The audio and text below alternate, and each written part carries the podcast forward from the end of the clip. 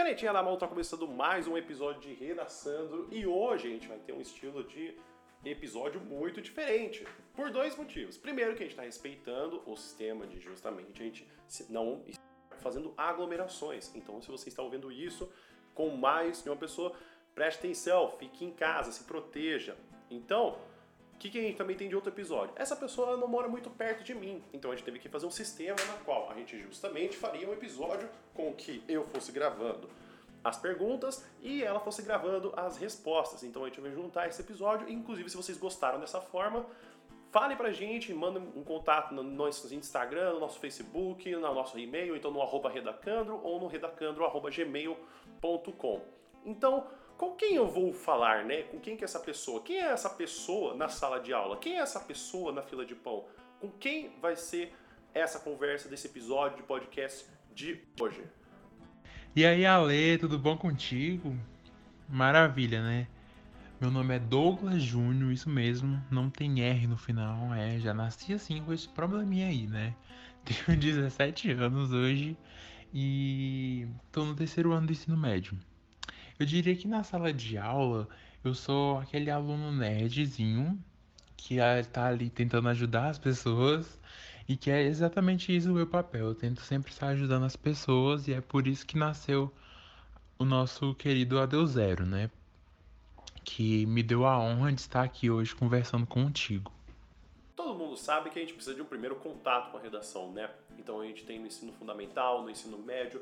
Então a gente queria saber justamente do Douglas, do criador do, do, canal de Instagram, o Adeus Zero, como que era o relacionamento dele com redação no ensino fundamental, como que é a relação dele com redação no ensino médio, como que isso se deu e como isso se dá atualmente a ele? É assim, eu sempre estudei em escola pública, então eu tenho essa realidade um pouco diferente. Ensino fundamental para mim com redação nunca existiu. Era sempre texto básico, que a gente nunca teve essa experiência e o incentivo a fazer redação. Então, no primeiro ano do ensino médio foi de fato onde eu conheci a redação, levei aquele baque porque sabia que era um, uma coisa muito recorrente. Recorrente não, né? Obrigatória nos concursos e vestibulares e que para eu passar em um deles eu teria que me destacar pelo menos nisso.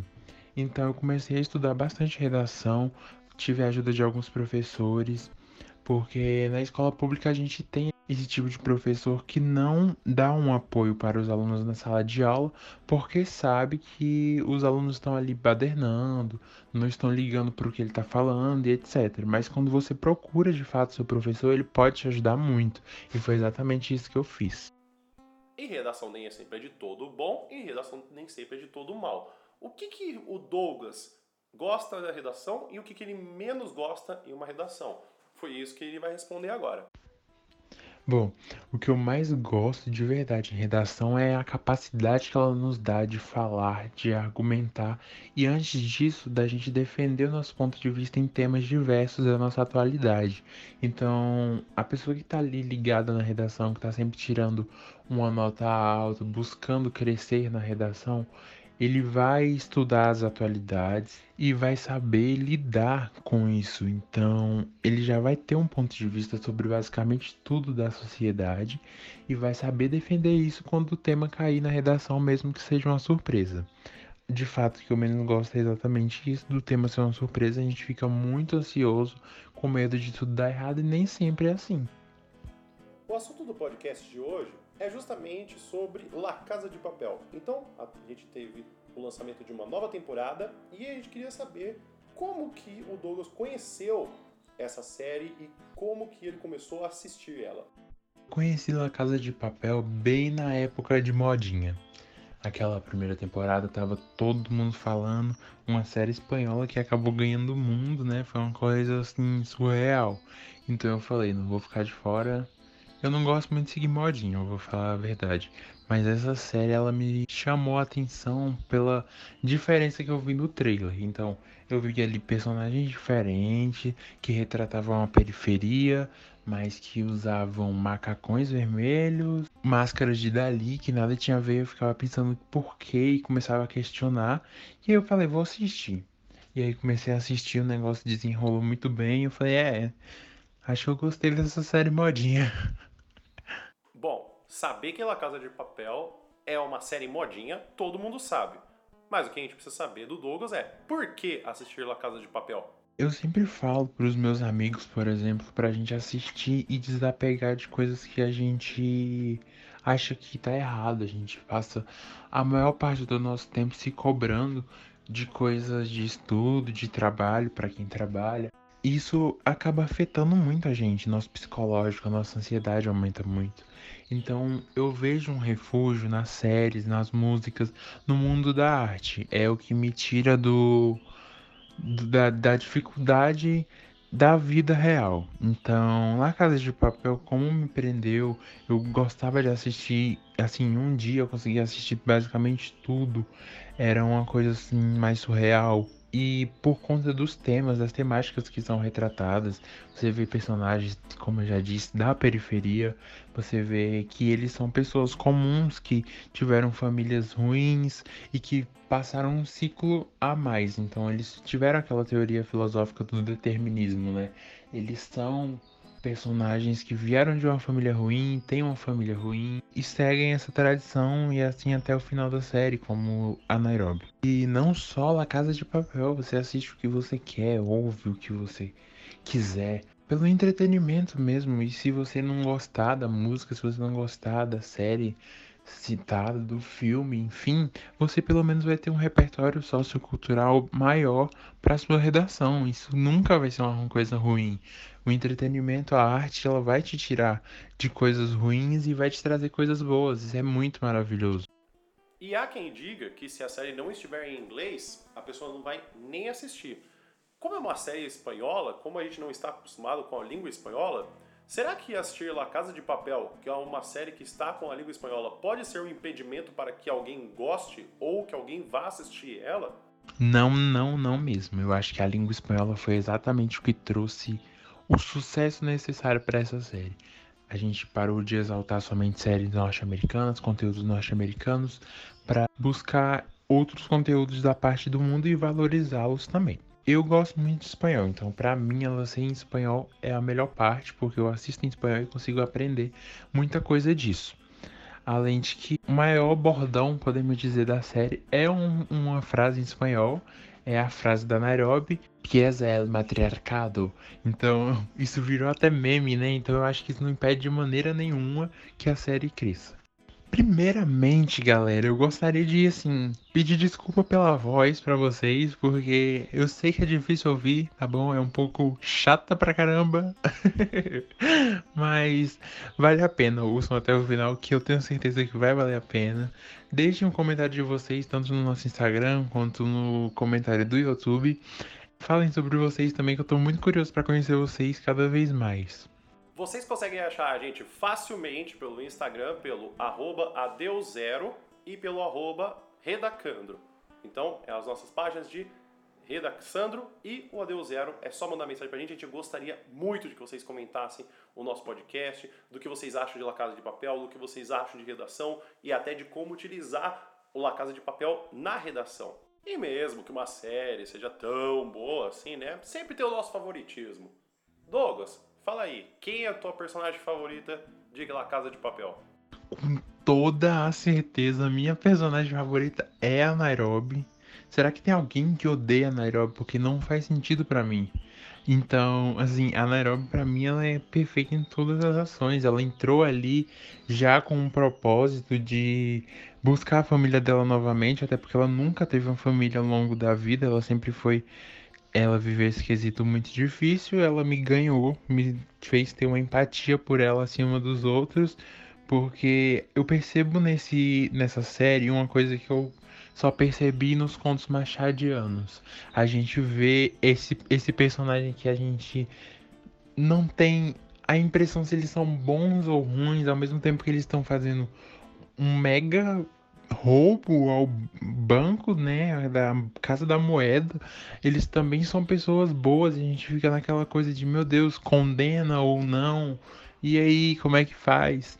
E aí a gente fica sempre perdido coisas que a gente vê no conto machadiano, de que nem todo mundo é tão bom, nem todo mundo é tão mal também, que as pessoas agem também pelo meio, pelo determinismo e tudo mais. E um ótimo exemplo para dar essa história de Como o dualismo nem sempre funciona, a gente tem a história da cartomante, um dos contos do Machado mais famosos.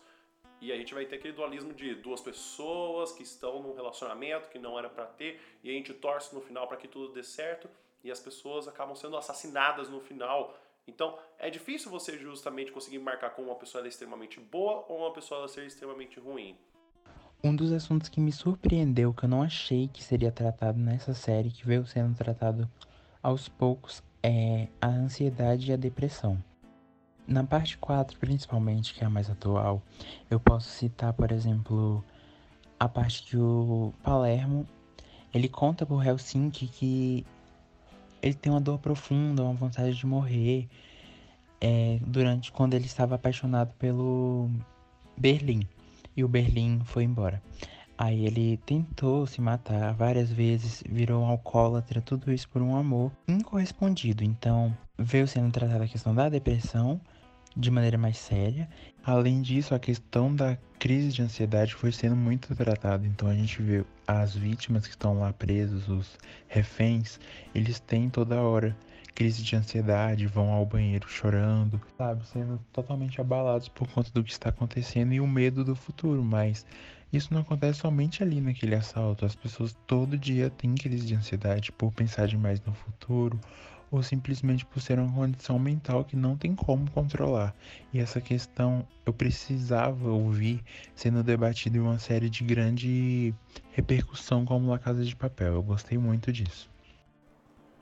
E todo esse tema, todo esse assunto colocado em La Casa de Papel é muito interessante, como a arte, ela pode ser talvez muito desmerecida por ela ser popular, mas olha que legal, com uma série que atinge tantas pessoas, trata sobre um assunto tão delicado e ele pode mostrar como isso é normal e deveria ser mais conversado. E até para a gente poder ter mais uma visão do Douglas é como que a gente pode ter um tema de redação aí na Casa de Papel? Em quais temas essa série encaixa? Quais temas que são abordados nessa série que a gente pode usar em um texto dissertativo argumentativo para os vestibulares? Um dos temas principais que eu já posso falar assim de cara é como eles controlam a população. Eles fazem uma sociedade totalmente distópica. Eles são os bandidos, mas viram heróis. E a polícia acaba virando os bandidos, de fato. Porque eles pegam todos os podres que, que a polícia cometeu, não só a polícia, mas os podres que o governo escondia e mostra isso para a população, mostra que eles estão ali como forma de reivindicar os direitos deles também. E eles também jogam dinheiro pro povo em plena cidade, né? Então, logo conseguiria o apoio mesmo. A gente pode falar também do conceito de masculinidade ali.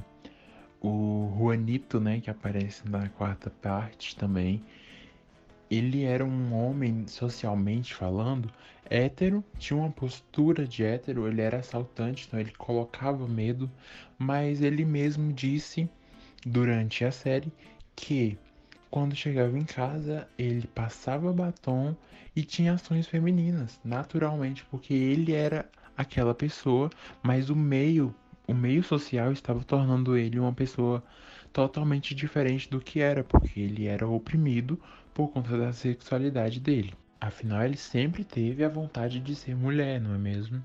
E aí a gente já cita um outro tema, que é a transexualidade. Ele assume a sua transexualidade, é, passa por todo o processo, vira uma mulher de fato, né? Na verdade, ele não fala que vira uma mulher, mas ele é, sempre foi uma mulher e só se encontrou ali naquele momento. E até mesmo aquela citação de Simone de Beauvoir, que não se nasce mulher, torna-se porque o construto social do que é de fato ser uma mulher é nada mais do que valores sociais do que se impõe de o que, que você faz, o que, que você veste e de ações que você vai ter para você poder ser denominado uma mulher. Então, como essa construção social, assim como a masculinidade, de a gente dizer que uma atitude é de um homem, uma ação é de homem, ou até também uma fala é de homem. Como essa coisa de que realmente o que a gente tem de gênero é muito complexo, que na verdade não é simples você, você falar que uma ação é de homem e ela não pode ser feita por mulheres e vice-versa. Até porque esse mesmo machismo que oprime as mulheres também oprime os homens, porque coloca os homens numa figura de que tem que ser aquele cara pegador com um carrão que vai para as festas, curte, só ouve funk, rap, enfim, ele te, a pessoa precisa ter um estereótipo para ter tal sexualidade. Isso não acontece, né? E aí, ainda falando sobre sexualidade, a gente pode falar de homofobia e a não aceitação, né? O Palermo, ele é gay e não se aceita durante toda a série, assim, só lá pro finalzinho. Ele não tem a autoaceitação nenhuma, ele não consegue lidar com isso de uma maneira matura, né? Talvez pelo que ele tenha sofrido na vida, a gente não sabe ao certo dessa parte da, da temática, mas o Helsinki, que também é um homossexual, é tratado com muito desprezo pelo próprio Palermo, sabe? Dentro da própria comunidade dele, ele acaba sofrendo preconceito, isso é muito difícil de lidar. Aí falando da transexualidade que eu comecei a falar, é então a, o Juanito que vira a Manila, se transforma em uma mulher, se encontra, mas o que chama a atenção de fato é como o padrinho, que é o Moscou, né, que infelizmente veio a falecer, e o Denver também aceita ele de, de uma maneira totalmente afetiva, não julga, mesmo tendo aquele impacto, tendo aquela surpresa porque esperava o afilhado, que até então eles sabiam que era um homem, chegou uma mulher. Então eles ficaram um pouco assustados, mas eles não julgaram. Eles elogiaram, falaram que ela estava linda, deram a liberdade para ela ser quem ela quisesse. E isso é muito bonito, porque é um exemplo social que deveria ser levado mesmo. E aí o Helsinki solta uma frase para Nairobi que marca muito. Ele fala que é preciso ter coragem é preciso ter mais coragem para o amor do que para uma guerra, né? Porque ele vem de um país com histórico de guerra, o Helsinki. Então ele sabe daquilo que ele está falando e mesmo assim o amor para ele é uma coisa mais difícil ainda, porque amar é difícil, amar é ser livre e dentro de uma sociedade é difícil ser livre. Olha que loucura, como se nós fôssemos presos pela liberdade. O próprio Cazuza já falou que liberdade é disciplina. Então, quando a gente é tão livre para a gente poder ser o que a gente quiser, o que nós realmente queremos ser, né? Será que nós podemos escolher realmente tudo? Será que a gente pode fazer as nossas decisões ou elas já estão determinadas? E o amor, ele é tão forte porque ele liberta para que a gente possa ser qualquer coisa. Não podemos esquecer do empoderamento feminino, afinal a Tóquio foi brilhante na quarta temporada comandou tudo, mudou totalmente a postura dela, teve atitudes parecidas com a da Nairobi na terceira temporada, na segunda temporada, enfim. Porque a Nairobi, todo mundo sabe, ficou famosa ainda mais pela frase que eu já falei, que é em pieza matriarcado. Então, a gente já sabe ali que ela bota uma crise no sistema patriarcal ali que vive dentro da série e fora da série também. Uma outra parte que é muito nojenta, mas é uma temática de redação e que infelizmente é uma realidade que a gente vive, começa quando a Nairobi fala, durante um discurso, ela fala o seguinte: Sabe o que dá medo também? Voltar para casa à noite, sozinha, mas a gente continua voltando. Ou seja, ela já mostra que do medo que a mulher tem que enfrentar todos os dias, seja no seu trabalho, na sua escola, porque ela não sabe quem são aqueles homens que estão ali e ela acaba ficando susceptível à criminalidade. Então, qualquer homem que aparecer numa rua escura de noite para aquela mulher que estiver sozinha vai ser potencialmente um estuprador, porque na cabeça dela qualquer homem pode cometer isso, até porque o estupro ele não é cometido só por um estereótipo de pessoa. Tem aquela pessoa que já é ruim de, de verdade, mas tem aqueles que se passam por anjos. Tem padres que fazem isso, qualquer pessoa faz isso, pode fazer isso. Não tem um estereótipo. Então, qualquer homem na cabeça da Nairobi na série pode ser um potencial estuprador e que dá medo para ela nas noites sozinhas. Tanto que o Arturo, que a gente sequer esperava, cometeu esse abuso tanto com a Mônica antes, anteriormente, quanto com a Amanda. Banalizar a figura do abusador torna cada vez mais difícil a luta que nós temos com o feminismo. Se a gente fala que um estuprador ele é um louco, ele é um psicopata, é uma pessoa problemática, a gente está tirando a possibilidade de que na verdade o estupro ele é feito por pessoas que elas são fora da nossa realidade que isso é impossível, ou seja, que a gente não tem que sempre tomar uma percepção do que nós mesmos estamos fazendo, do que todas as pessoas estão fazendo. como se elas fossem exceções e não, na verdade, uma coisa que nós deveríamos tornar um questionamento a tudo e todos que estão fazendo e todos que convivem em uma sociedade. Então, ao invés de a gente banalizar que um estuprador ele é um maluco, ele é um maníaco, a gente deveria perguntar: será que qualquer pessoa pode ser um abusador e pode ser um maníaco e a pessoa não tem consciência porque está tão incrustado na nossa cultura que a gente não para para pensar ou a gente tem medo de perceber?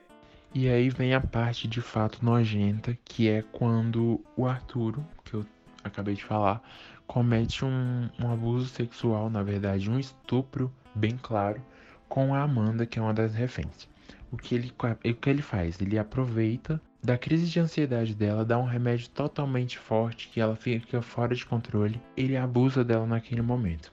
Só que ela não lembra ao certo, ela lembra muito pouco algumas pequenas cenas dele abusando dela.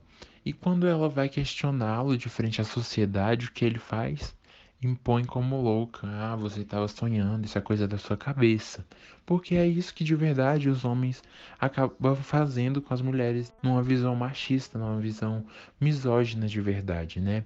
O processo de introduzir falsas memórias, dizer que uma mulher é louca, que ela está exagerando ou está imaginando coisas, se chama gaslighting, que é o nome de um filme que teve como narrativa uma mulher que estava tendo sua memória adulterada e ela tinha memórias confusas sobre como ela tinha um relacionamento com um homem, que estava tentando manipular e até selecionar que memórias ela queria que ela tivesse. Então, quando existe isso, de a gente falar que uma pessoa é louca, que ela não está lembrando de uma coisa, é muito fácil a gente recorrer a um termo de gaslight de como a gente tenta diminuir até mesmo o posicionamento em uma voz de uma pessoa. Então a gente pode até relacionar com a música Triste, Louca ou Má, né? Do Francisco Alombre, que é uma banda muito boa. Inclusive, se você nunca ouviu, ouça essa música. É um hino feminista, as mulheres precisam ouvir isso, principalmente. Mas que fala sobre exatamente isso: que quando a mulher foge de um padrão esperado, foge de uma atitude esperada, ela é vista como triste, louca ou má, para tentar diminuir a atitude do homem e fazê-la a errada.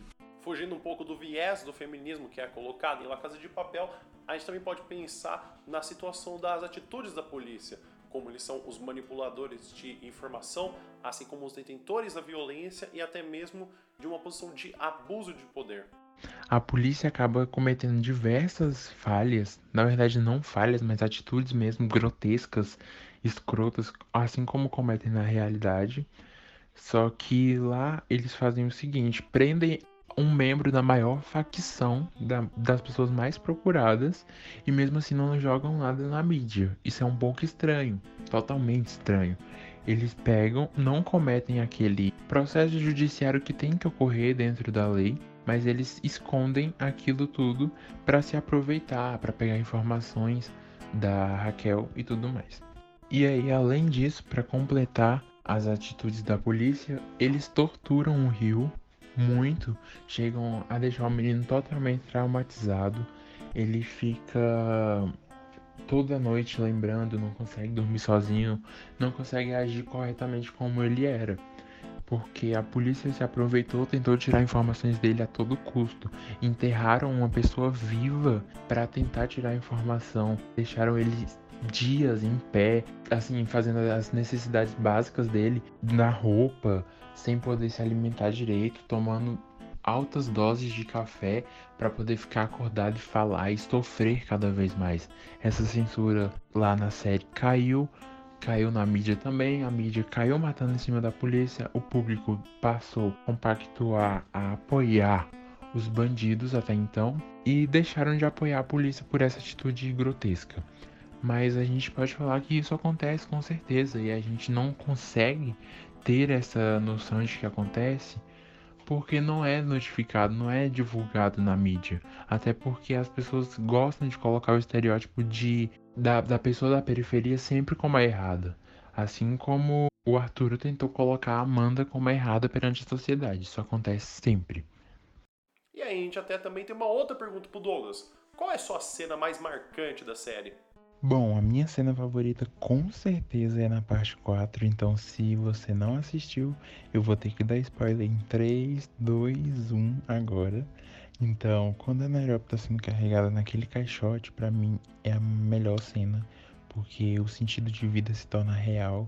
Não importa quem tá ali dentro, a vida fica o sentido da vida fica real, fica valorizado de certa maneira, mesmo ela sendo bandida, digamos assim, à vista da sociedade, tem o seu valor assim como qualquer outra pessoa, então toda a vida importa. Aquilo é uma cena que me ganhou demais. E esse episódio de redação tá acabando. Ah, que peninha, mas relaxa, vai ter mais. Inclusive, vocês ainda precisam ouvir o último recado do Douglas. Bom, Ale, foi um prazer muito, muito grande participar disso daqui.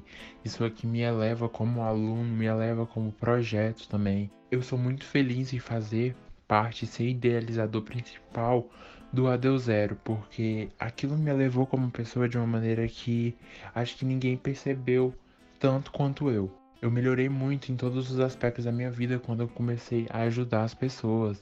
E a gente acha que é muito clichê falar isso, que quando você ajuda uma pessoa, você vai ser o maior ajudado, mas acontece de verdade. Eu nunca esperei, esperaria que eu falaria isso, sabe? O Adeus Zero ainda é um projeto muito pequeno, eu espero que ele cresça cada vez mais, ajude mais pessoas. Então você que está ouvindo não conhece o Adeus Zero, está em todas as redes sociais, você pode procurar na sua preferida e nos seguir lá se você gostar, comentar uma sugestão de melhoria, o que você quiser. Isso me faz muito feliz como pessoa. Então, eu quero te desejar muita, muita sorte na vida também, Ale. Que seu projeto cresça cada vez mais também. Porque você é um, um profissional excelente. Eu acompanho de verdade, eu uso as dicas que você posta. E eu sei o quanto também me ajuda. Então, eu gostaria que todos os seus alunos tivessem, que têm a honra de ter aula com você, aproveitassem cada vez mais essa pessoa incrível que você é. Além disso, eu quero muito deixar um pedido aqui, um, uma mensagem de que eu quero que todos esses tipos de preconceito que a gente fala aqui como tema de redação, que venham a ser cada vez mais falados para que a sociedade entenda que as individualidades precisam ser respeitadas, que as pessoas são diferentes e que elas merecem respeito independentemente disso. Além disso, eu também gostaria muito que cada vez mais esse tipo de preconceito fosse extinguido da sociedade e que a gente não precisasse debater esse tipo de assunto em pleno 2020, sabe? É tão pequeno para a gente precisar falar, é tão assim, ignorância humana. É, é simples de resolver. É simplesmente a pessoa entender e respeitar o outro, mas infelizmente não acontece, né? Fica aí então os nossos dois pedidos. Mais amor e compreensão. E o segundo pedido é: o episódio do podcast acabou, mas a conversa não precisa capar. Entre em contato com, com a gente nas redes sociais, no Facebook, no Instagram, no arroba Deuzero e no arroba Redaçandro. Mande uma mensagem, fale o que você achou, que você concordou, o que você não concordou. O que, que a gente não falou da série que vocês gostam bastante? O que, que a gente falou que vocês gostam? O que, que a gente deixou de falar? Então, pode guardar a canetinha, pode ligar o Netflix para poder assistir as temporadas de La Casa de Papel e a gente se vê num próximo episódio. Até porque redação é arte e comprar não faz parte. Muito, muito, muito obrigado por participar e tchau.